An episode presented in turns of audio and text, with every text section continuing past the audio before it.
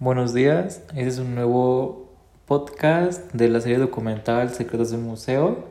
En esta ocasión vamos a hablar sobre el Museo de Hermitage de San Petersburgo y lo que me llamó la atención es cómo los tatuajes existían antes, sobre todo que actualmente hay gente que se tatúa los mismos tatuajes que llevaban eh, algunas tribus rusas. También me llamó mucho la atención cómo Catalina la Grande formó un gran mecanismo como lo fue su mesa elevadora y no sé por qué motivo no quería ver a ningún empleado cerca cuando habían grandes reuniones con gente importante, entonces simplemente el mecanismo también servía para que anotaran ellos el menú el plato bajara a un sótano, se preparara y subiera. Entonces es algo muy interesante. Y bueno, también que me sorprendió muchísimo cómo Catalina, para meterse con hombres, primero ellos debían meterse con las sirvientas para después estas sirvientas tener una prueba para ver si no tenían enfermedades. Entonces es muy algo que me llamó la atención. También como Pedro el Grande construyó su ciudad sobre los huesos de las personas que murieron. Pero este Pedro el Grande compartió secretos de marinería, construyendo barcos grandes.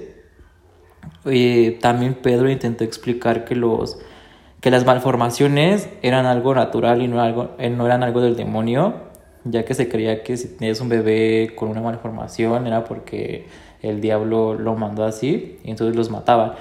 Eh, también algo que me sorprendió muchísimo es que el asesino de Rasputín se consideró un héroe, pero decían que Rasputín podía sobrevivir cualquier cosa, ¿no? Podía sobrevivir un disparo, una envenenación, ¿no? Y el, la persona que mató a, a Rasputín escribió un libro pero tiempo después se descubrió que lo que él, él relataba no era tan cierto como se encuentra en su libro, entonces es algo que me sorprende mucho, como pues la gente podía alterar muchas cosas, ¿no? Y tiempo, y se la creían, ¿no? No era como que los investigaran si era cierto, o sea, hasta tiempo después.